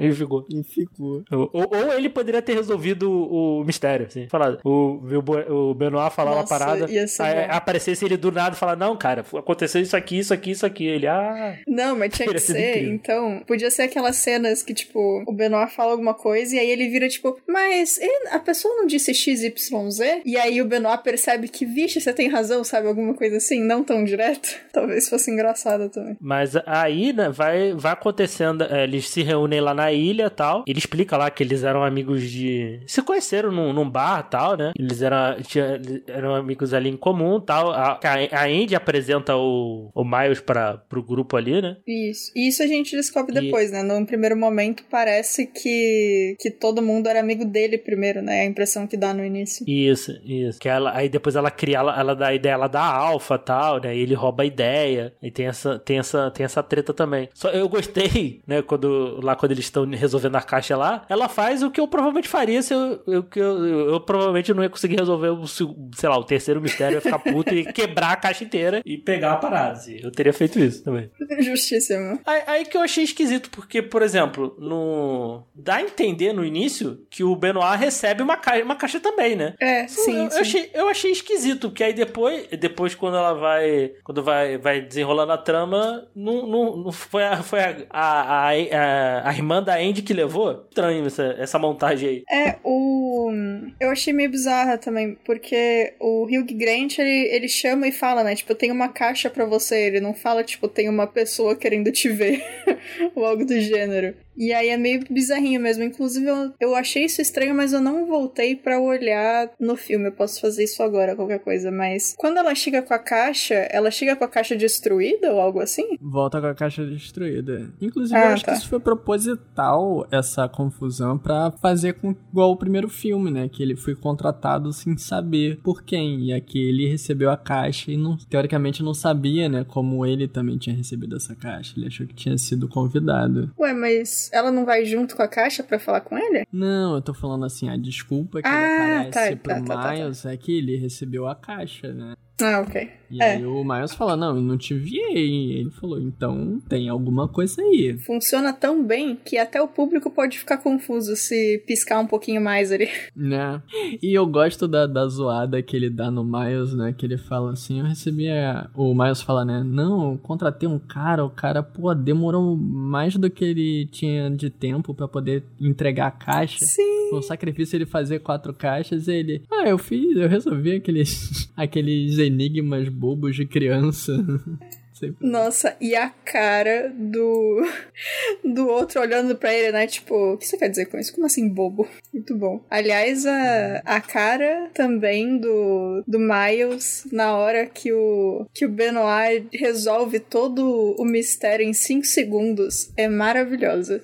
Caraca. Isso foi muito bom, assim, pra mostrar que o, o Benoit é muito bom mesmo, né? Porque Sim. depois a gente descobre que a caixa não. Ele não, não resolveu nada dos mistérios. Então, ele Ele poderia. Foi só uma mentira que ele falou pro Miles. Uhum. Só que nesse caso, ele fala. Ele tendo resolvido o mistério, que era uma parada que era para durar uma semana ali, pelo menos, né? E ele ter conseguido, aí foi bom demais. É, é meio que a, a prova que a gente não sabia que precisava, né, até então.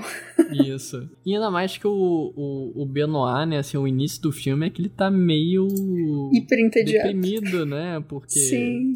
Nada consegue estimular ele. Ainda mais começou a pandemia, ele tá trancado em casa, ele não consegue fazer nada, não aparece nenhum mistério maneiro para ele resolver. Ele, ele se sente totalmente entediado. Sim. Né? Isso me lembrou muito quando a gente tem cenas tanto do Sherlock do Robert Downey Jr. quanto do Sherlock do Benedict Cumberbatch, quando eles estão entediados e fazem coisas idiotas. Tipo, um deles testa um veneno no cachorro do Watson, o outro Uhum. fica tirando na parede, tipo, uns bagulhos assim.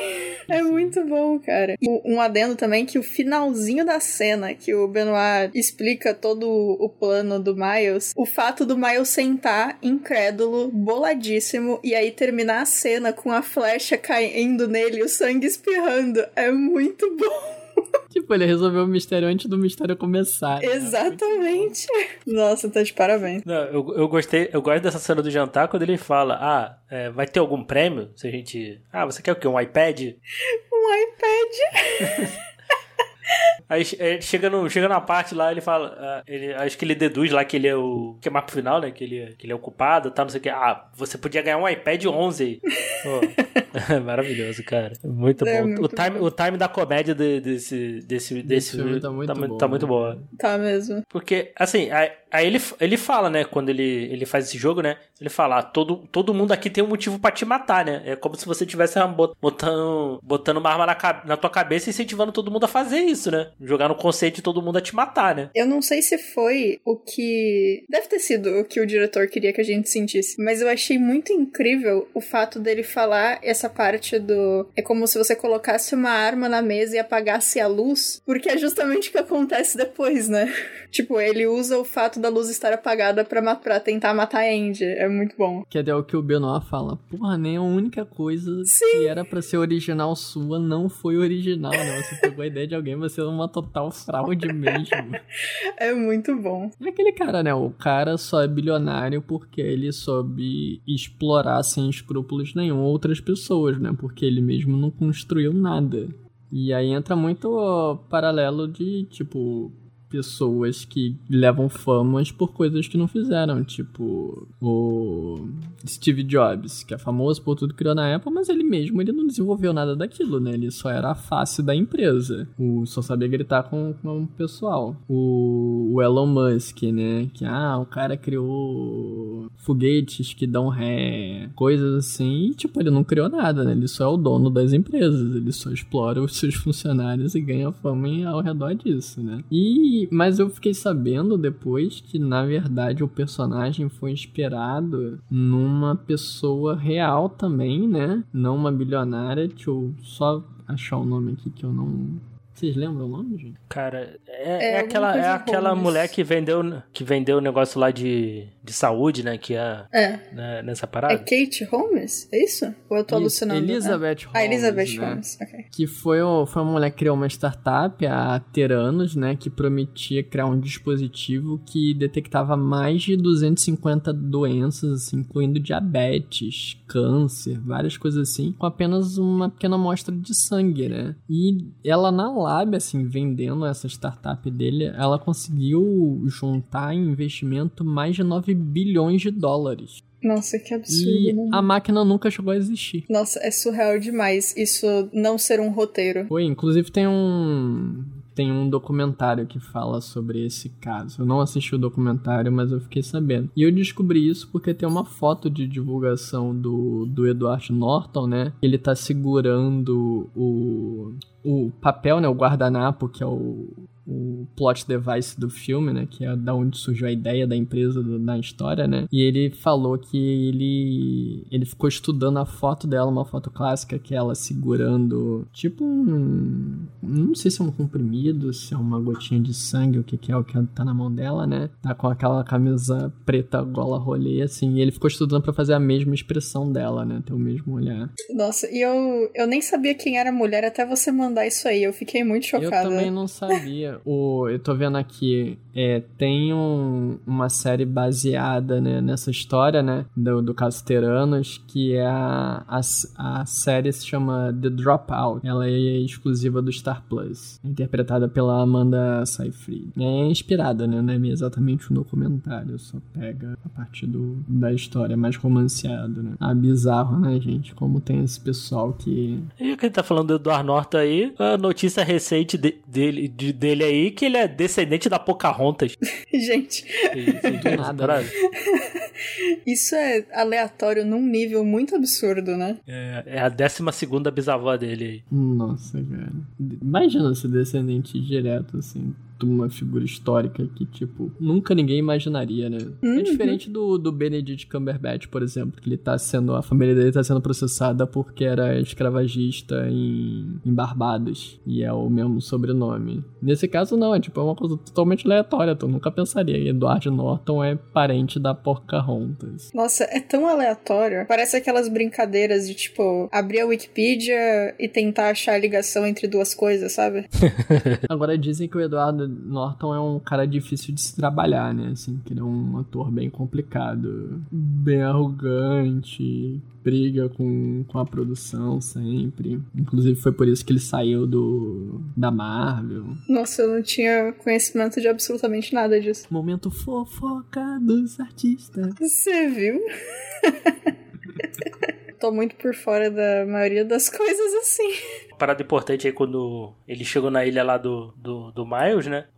Mostra como ele é tão rico, tão rico, que ele tem a Mona Lisa original lá, na, tá lá na sala dele. Ele alugou lá pra, pra ficar vendo. Gente, e o. Nossa, eles estão de parabéns também. Outra coisa maravilhosa é ficar usando o som de quando abre e fecha a proteção da Mona Lisa como parte da trilha e parte do- dos efeitos. Pra, no meio, né, de tudo que tá acontecendo, é muito bom.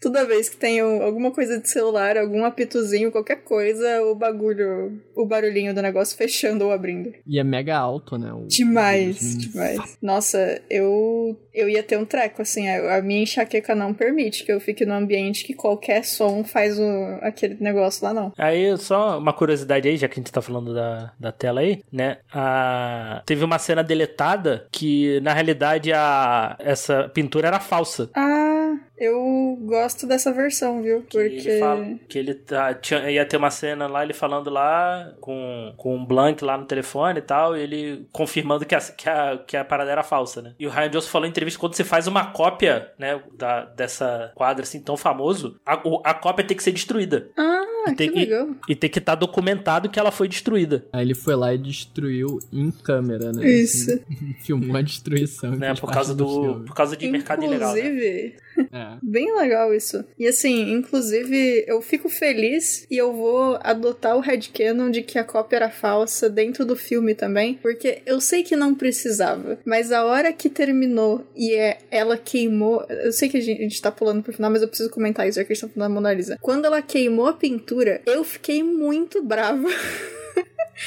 eu tava tipo. Eu também. Eu fiquei, cara, eu sei que é um filme, mas não há motivo no mundo que vai ser, justifica vai ser justificativa pra você destruir um monumento dessa estatura ou qualquer coisa que seja, é tipo, domínio do, da arte do mundo desse jeito, mano. Eu fiquei muito brava. Falei, como você se atreve? Não interessa quem esse cara é o que ele fez. Faz ele pagar de outra forma. Não queima a porcaria da Mona Lisa, mano. Não é dele. Ele tá, alugou só o rolê, pelo amor de Deus. É, eu também fiquei meio puto. Porque eu falei, cara, assim, e, e aquilo? é, o cara não só perdeu dinheiro, o cara, te- o cara foi preso. Tem que É, ser preso sim, e sim. nunca mais ver a luz do, ver a luz do dia. Porque, pô, não é você que. Pô, você queimou um dos quadros mais importantes da história da humanidade, cara. É, de novo, eu sei que é só uma historinha, eu não precisava ter ficado pistola com o personagem. Mas ainda assim, mano, no, o mundo não precisa sofrer essa perda absurda só porque você quer fazer o, o maluco pagar pelo que ele fez, sabe? Tipo, deixa o quadrinho em paz. Nossa, eu fiquei muito brava com ela no final do filme. Eu tava assistindo com o Gui e ele começou a dar risada porque eu tava, não, não, não, não se atreva. Você... Palhaçada, eu não gosto mais de você, menina.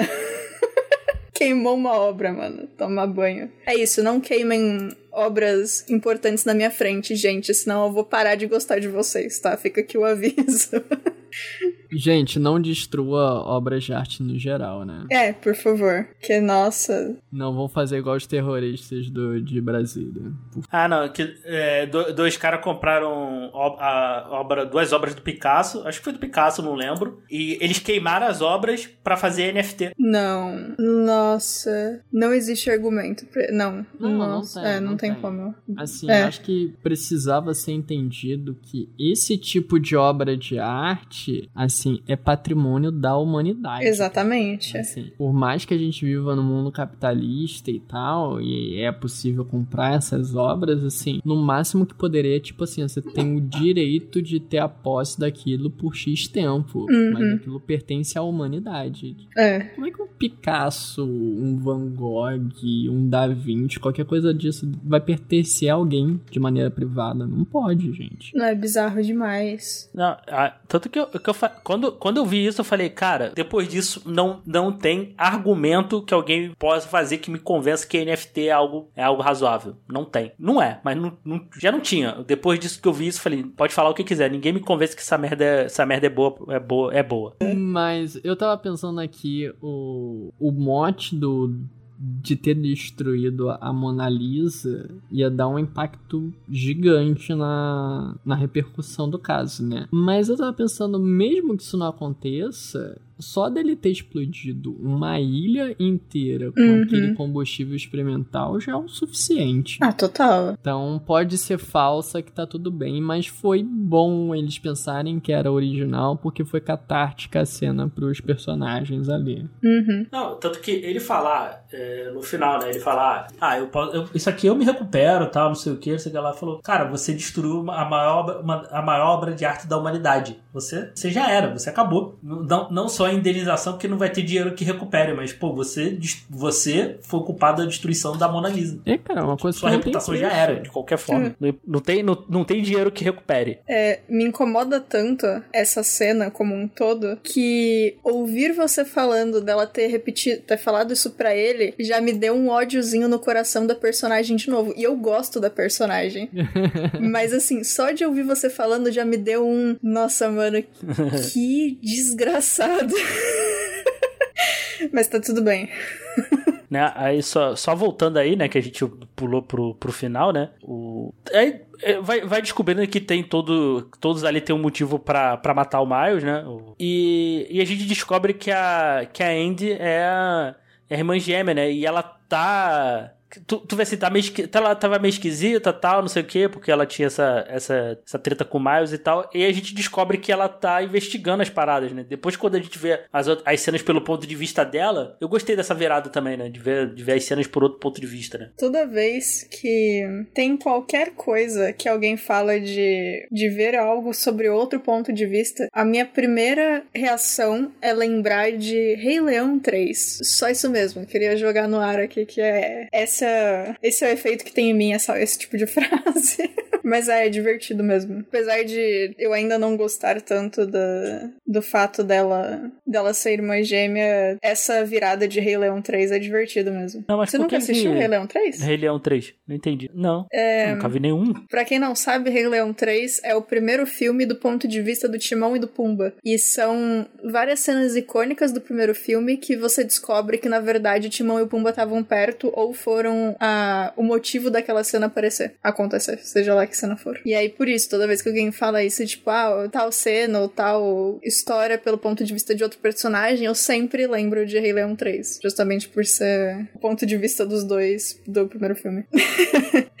divertido, inclusive, esse filme. Não é incrível, mas ele é bem divertido, pelo menos para mim, né? Aí depois que o personagem do David Bautista morre, né? Aí tem toda, toda a bagunça ali, né? Dá, dá, dá um tiro na Indy, né? É, é, é, é que a gente né, Primeiro a gente vê, ah, ferrou tudo, né? Aí, pô, o cara tá matando geral, né? O assassino tá matando geral. E é, Aí depois que a gente vê essa virada, né? Vê que ela não, que ela não tinha morrido, né? Que a, a bala tinha parado lá no, no, no diáriozinho da, da irmã dela, né? Porque ele, ele cita muito também a, a cebola de vidro, né? Porque é, é, tem, ele fala, ah, tem muitas camadas, mas o, a, na realidade a solução é mais simples do que aparenta, né? Ele, ele cita isso toda hora também, né? Aliás, apesar de, de nada na ilha ser muito meu rolê, que site bonito, né? Todos eles, na verdade. Falou da, da cebola. A cebola também é muito legal, essa parte do site. A ilha toda é muito bonita, né? Uhum. Uma ilha grega, assim. A mansão é muito legal. Apesar de ser bem cafona, assim, é bem Demais. legal. E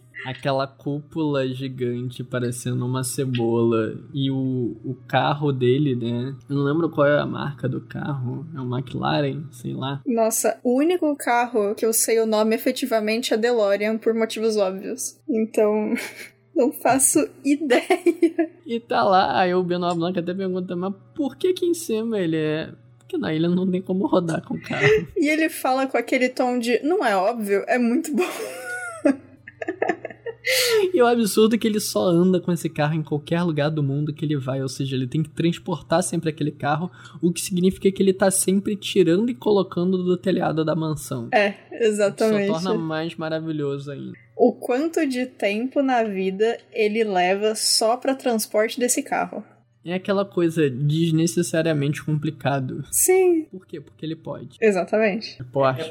É, é, é Porsche mesmo. Inclusive, a, a placa é, é, é falando isso, né? É, Baby Blue. Baby Blue. Aquela hora eu perguntei de personagem em questão ao, ao primeiro filme, e aí eu queria saber de vocês também, porque, tipo, nesse segundo filme, teve alguns personagens que eu gostei, que nem eu já falei que eu gostei do personagem do, do Dave Bautista, gostei do de ver o Benoit de novo, eu achei divertido ver o Miles na tela, apesar de, obviamente, não gostar do. Tipo, não queria ser amiga dele, mas foi divertido ver ele aparecendo. Mas assim, teve alguns personagens que eu não sei, eu achei meio qualquer coisa. E até foi meio triste que, tipo, uma delas foi a Claire. E eu gosto muito da atriz. Mas eu não sei, eu achei ela tão pouco utilizada. E eu não sei se foi uma impressão minha só. Ou se ela realmente foi. Ou se, não sei, tipo, alguma coisa na. Enquanto eu tava assistindo me deu essa impressão falsa. Mas ela, a, a Peg, eu entendo ser um pouco mal utilizada. Porque ela tá lá só de acompanhante da. Como é que é o nome? Da Bird, né? Isso. Mas, tipo, não sei. Eu, A Peg, né? É, a Peg. E aí, essas duas personagens eu achei meio meh, e eu achei que eles podiam ter usado melhor o, Le o Lionel também. Eu senti um pouco disso com a Whiskey também, tipo, mas teve cenas dela que eu gostei um pouco mais até do que dos outros personagens que eu citei. E aí, não sei como que foi para vocês, se vocês acharam que algum personagem foi menos interessante ou algum foi mais interessante que os outros, não sei. Como que foi a relação de vocês com, com os personagens dessa vez? Eu acho que no primeiro filme teve mais profundidade. É, eu senti Eu isso. acho que esse foi muito, assim, foi muito estereotipado os personagens. Uhum. Mas acredito que isso foi o propósito do, do Ryan Johnson. Acho que essa foi a intenção dele. Tanto que esse filme é muito assim, ele, ele explicita muito que são clichês na parada. E ele faz questão de mostrar, sim, são clichês. Sim, sim. É toda a metáfora com a própria ideia da, da cebola de vidro, né? Que a. Eu, eu não lembro, a gente comentou que é a música do, dos Beatles. Hum, Não, eu acho que não. Que Glass Onion é uma música dos Beatles, né? E a ideia é que assim, a cebola de vidro é algo que você consegue ficar escondido e esteja dentro da visão, assim, algo que se passa despercebido. Que o, o filme faz é basicamente subverter essa ideia, né? Que é. Que não é nada disso, é uma coisa que é super simples e a gente complica achando que é uma coisa complexa sem ser. É só uma cebola de vidro. Que é todo o, o mistério do, do filme todo, né? Assim, não tinha nada de complicado. Uhum. Por mais que o Miles quisesse deixar as coisas mais complexas pra parecer mais inteligente, era tudo muito simples. E as pessoas se perdiam porque estavam preocupadas com a complexidade, sendo que era tudo simples. E simples e medíocre, né? O Miles era um personagem medíocre que nunca conseguiu conquistar nada por esforço próprio, né? Só explorando e roubando os outros. Inclusive tem umas coisas assim bem. umas participações assim bem inesperadas, né? Tipo a Serena Williams lá no telão, sendo o personal trainer dele. Ou o Muito próprio do Yo-Yo nada. Ma tocando música pra ele, tipo, caralho. E eu sei que a gente comentou por cima, né, que o Joseph Gordon-Levitt também faz um, um cameo aqui, mas eu não sei onde, vocês sabem? A, a voz do relógio do Miles. Ah, nossa, ok, legal. que Eu aleatório. acho que esse vai ser o, o lance do Joseph Gordon-Levitt, né? Qual vai ser Provável. o cameo de voz que ele vai fazer no próximo filme? Nossa, que incrível. Ok. E o Ethan Hawke é o, é o assistente, né, do, do Miles. Sim, que foi divertido também. Cara, pra mim, assim, no meu headcanon, todos esses atores, assim, ligam pro Ryan Johnson. Pô, deixa eu fazer uma ponta aí. Nossa, com certeza. Que nem no. Eu não sei, a gente vai ter um episódio sobre o, sobre o Pinóquio? É uma possibilidade? Ou nem? Podemos? Então, eu, vou, eu não vou dizer quem é, mas eu vou deixar um comentário que aconteceu isso com uma, um personagem de Pinóquio também. Uma pessoa chegou pro doutor e falou: Por favor, me deixa participar. E aí só tinha um pedaço, um papel bem pequeno e muito aleatório. E a pessoa aceitou, porque ela queria muito fazer parte do filme. Mas aí eu conto pra vocês quando a gente chegar no, no episódio de Pinóquio. Ou vocês descobrem assistindo o making off, pode ser também.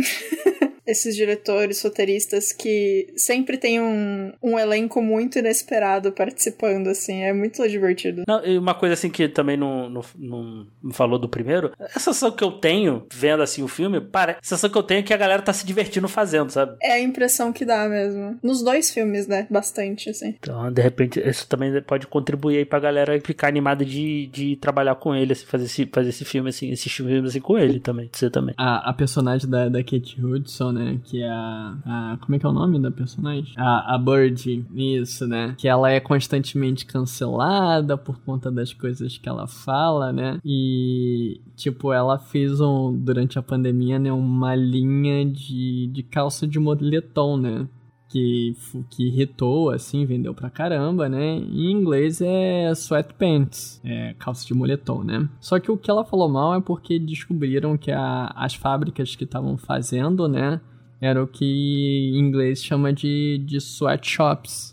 E sweatshops significa local de, de trabalho análogo à escravidão, né? E ela só achou que era um local que se fazia sweatpants, fazia calça de moletom. Ah, nossa, eu eu assisti uma vez só e eu acabei vendo dublado, porque eu sempre faço isso de ver dublado e legendado, né? E então eu não peguei isso aí. Que divertido. tipo, ela ter errado por conta disso. Interessante. Outra coisa também foi do do colar, que é até o, o que seria uma das pistas do mistério que o Miles criou, né, para eles brincarem, né? Que era o eu não lembro direito do que, que era o negócio do colar, mas ela também o, o nome do colar, né, isso que eu não tô lembrando, né?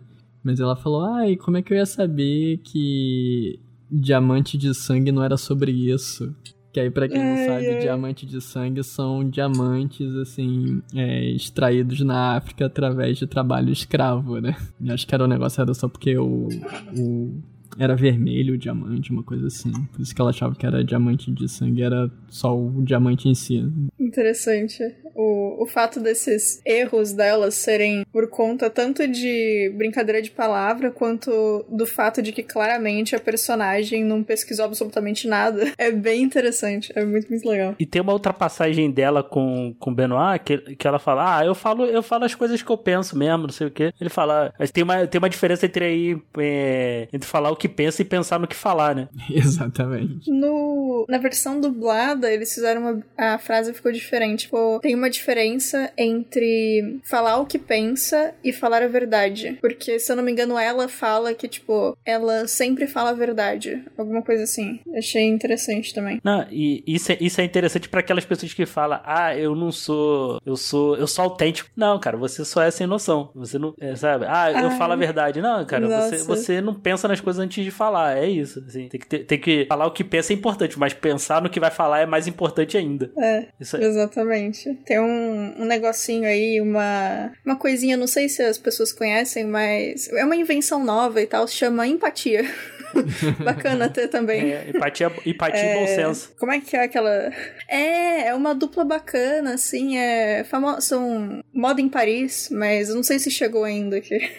Ai, ai. Não, essa galera, mano, é muito surreal, né? O, a pessoa tem que ser muito o centro da, do universo de. Que nem o Miles, né? O centro do universo de todos. O, outra coincidência, né, aqui é que no primeiro filme o Daniel Craig e a Ana de Armas contracenam no, no 007, né? No Sem uhum. Tempo Irmão. Nesse filme aqui, o Daniel Craig e o Dave Bautista contracenaram no 007 contra Spectre. Muito bom. É. Tudo é ligado, gente. Agora, agora no, no, no, no, próximo tem que ter ou o Javier, o Javier Bardem e o Christopher Waltz. Pronto. Isso. Os próximos aí. Perfeito. Isso. Tem que ter, o, tem que ter um ator que já contracenou com o Daniel Craig sendo 007. Isso.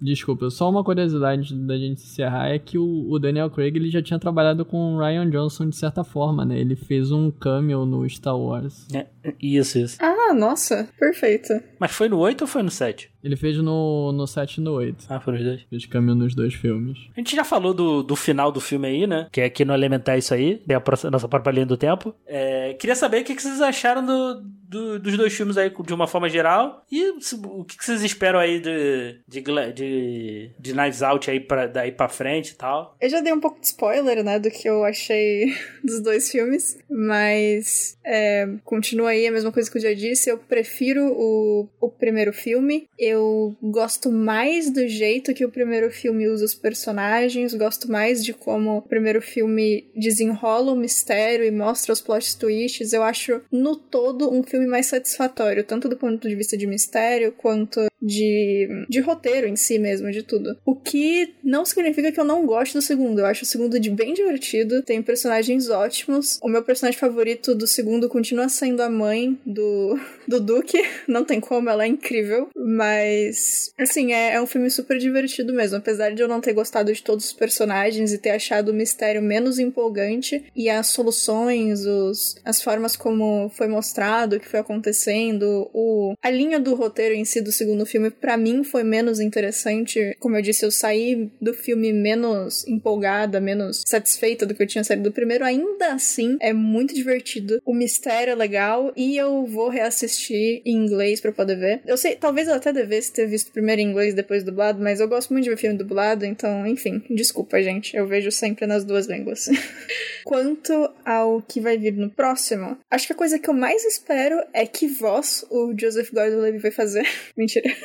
apesar de ser sim algo que eu quero saber. Eu acho que eu, apesar de eu ter achado interessante o uso dos personagens como estereótipos bem na cara e esse, esse jeito um pouco diferente que ele usou no segundo, eu gostaria que o primeiro puxasse um pouco mais para pro estilo do primeiro, quer dizer, que o terceiro puxasse um pouco mais pro estilo do primeiro filme, eu acho. Mas isso aí é só puramente gosto pessoal meu mesmo. Se ele quiser, na verdade, fazer um bagulho completamente diferente, também estamos aí. Vou assistir do mesmo jeito, independente do que ele fizer, provavelmente. É, eu acho que o que eu mais espero no geral é um, um bom mistério que tenha um fator de te dar a possibilidade de reassistir o filme e descobrir mais coisas, como ele fez nesses outros. E eu quero muito ver que atores que vão aparecer, se vai ter algum cameo repetido ou se, enfim, quem são os novos amigos de churrasco que ele vai chamar aí pro filme. Acho que acho que é isso. Acho que são as minhas maiores, é, meus maiores sentimentos e esperanças. Deve ser isso aí. Cara, eu gostei muito do dos dois filmes. Assim como a Bia, eu acho que o primeiro é superior, mas isso não desmerece o segundo. O segundo é um filme muito bom, cara. Eu acho que se não tivesse o primeiro filme, a gente falaria melhor do segundo. Porque o, o filme também funciona muito bem, assim, dá pra. Como o único ponto de convergência é o personagem Benoit Blanc, né? São duas histórias totalmente independentes. Dá para tratar separado. E eu gosto muito dessa parada de ser a quebra de expectativa criativa e de subverter o, os clichês. Isso por si só eu acho muito legal e acaba compensando assim para mim a frustração dos personagens serem aparentemente rasos e clichês. Então nisso eu acabo acabo gostando bastante do filme. O terceiro eu não sei o que esperar assim do que o Ryan vai fazer. E a única certeza que eu tenho, se é que pode ser uma certeza, é que o filme vai ser muito bom. Que assim, ele já mostrou pra gente que ele sabe fazer bons filmes e com roteiros muito bons, assim. E eu acho que o polimento do roteiro dele é muito bom. Tem umas sutilezas, assim, são muito legais, assim. Coisas que você não pega na primeira vez que vê, pega só na segunda. Às vezes coisas que você consegue pegar na primeira. E, e é muito legal, assim, essas coisas de diálogo, assim, uma piadinha que tem um fundo de verdade em algum lugar que você tem que ter a referência. Às vezes a referência dentro do filme mesmo, como a gente falou lá do, do primeiro filme do, do personagem do Chris Evans zoando a família usando os mesmos argumentos que a família usou contra ele. Então essas coisinhas, essas sutilezas do roteiro eu gosto bastante, assim. E eu quero ver mais Benoit Blanc, eu quero ver ele resolvendo outros mistérios e eu espero que a Netflix entregue bem pra gente e sem interferência, porque deixa na mão do Ryan que ele tá sabendo fazer, tá? E é isso. É, então, eu, eu gostei, gostei muito. Também tô com a Bia, gostei mais do primeiro filme. Não que o segundo seja um, um filme ruim, longe disso, mas acho que o primeiro primeiro tem uns, tem uns elementos assim, acho que foi um pouquinho melhor desenvolvido, eu acho. Mas são, mas são, são filmes divertidos. É, é um bom filme para você ver com a sua família, reunir assim, pra pegar, como eu falei lá no início, pegar e, e ver assim, sei lá, pega um final de semana, assiste um, depois assiste o outro, né? É, acho, acho ele bacana para isso, né? Quero ver mais do personagem do, do Daniel Craig aí resolvendo outros mistérios, né? Quem, qual vai ser o outro elenco estelar que eles vão chamar aí. E esses filminhos fechados, assim, sem precisar ter uma conexão com, com outra, assim, acho, acho bacana. Tô, tô, tô animado para ver, pra ver o próximo aí. É... Então é isso, gente. Espero que vocês tenham curtido. Chegamos aqui no, no final de mais um podcast elementar. É... Deixar o espaço aí para Bia e o João fazerem os seus jabás. Vai lá, Bia, faz o jabá aí. Podem me achar no Instagram como Bia Bock, é B-O-C-K. E para quem quiser me escutar em outros podcasts, eu tô semanalmente no Jogando Casualmente e em vários episódios espalhados do É Tudo Biscoito, Sete Letras, aqui do Elementar, do Podpacast e do Só Mais Uma Coisa. Destaque aí pro especial Disney do Só, Mais, do Só Mais Uma Coisa, que a gente fala de animações 2D, e eu sou a moça que traz tudo sobre parques, personagens, roupas, designs, etc. Além disso, eu tô com commissions abertas, não nesse mês, mas felizmente foi fechado, tudo bonitinho. Mas aí, quando qualquer coisa, manda mensagem no Instagram que eu respondo se tá aberto ou não pro mês que você quiser. E estou aceitando pedidos de capa e artes para livro, ilustrações tradicionais e digitais, animações, pack para Twitch, coisas para jogo. E se quiser alguma coisa que ou eu não sei fazer ou não faço, a gente conversa, eu aprendo ou te encaminho para alguém que pode suprir sua demanda. E é isso, eu fiquei com vontade de ler Agatha Christie e Sidney Sheldon ouvindo esse podcast, mas vou ler é, Brandon Sanderson, Mary Robinette Cowell e terminar o livro Lendários pra gente gravar podcast. e é isso, muito obrigada a todos. É isso aí, meu povo. É muito bom. A gente já tá começando aqui o 2023 com Elementar, falando desses filmes maravilhosos. É, eu vou fazer só um jabazinho pessoal. Eu comentei isso na gravação do que consumimos em 2022, mas provavelmente vai ter gente que não ouviu, porque tem um cast de mais 5 horas. Mas esse aqui é a probabilidade de ouvir é maior. E eu comecei a fazer um trabalho de divulgação científica no Instagram e no TikTok, onde eu basicamente falo de nutrição, bioquímica e políticas públicas de uma maneira bem fácil, bem acessível para qualquer um entender, não precisa ser da área, explicando alguns conceitos, falando de algumas atualidades. Tá bem legalzinho, faço vídeos curtos de até 5 minutos. Inclusive, um dos meus vídeos recentes no TikTok teve mais de 12 mil likes, então o algoritmo tá começando a sorrir para mim. Curta lá, é arroba João GB Leandro, tanto no TikTok quanto no Instagram. João GB Leandro, de João Gabriel Bernardo Leandro. Meio que meu nome simples. É isso, meu povo. E aqui no Elementar a gente é arroba em todas as redes. Então, se você usa Twitter Instagram, arroba. Se você ainda usa Facebook, que nem os antigos faziam na Mesopotâmia, também é pode elementar. A gente está em praticamente todos os agregadores: Spotify, Deezer, Pocket Casts, Podcast Addict Apple, Google, qualquer lugar. Procura lá por Elementar que você acha a gente. Já passamos da marca histórica de 200 episódios e praticamente toda semana sempre tem episódio novo. Cola com a gente que é sucesso. Valeu e tchau, tchau! Tchau! Valeu, gente.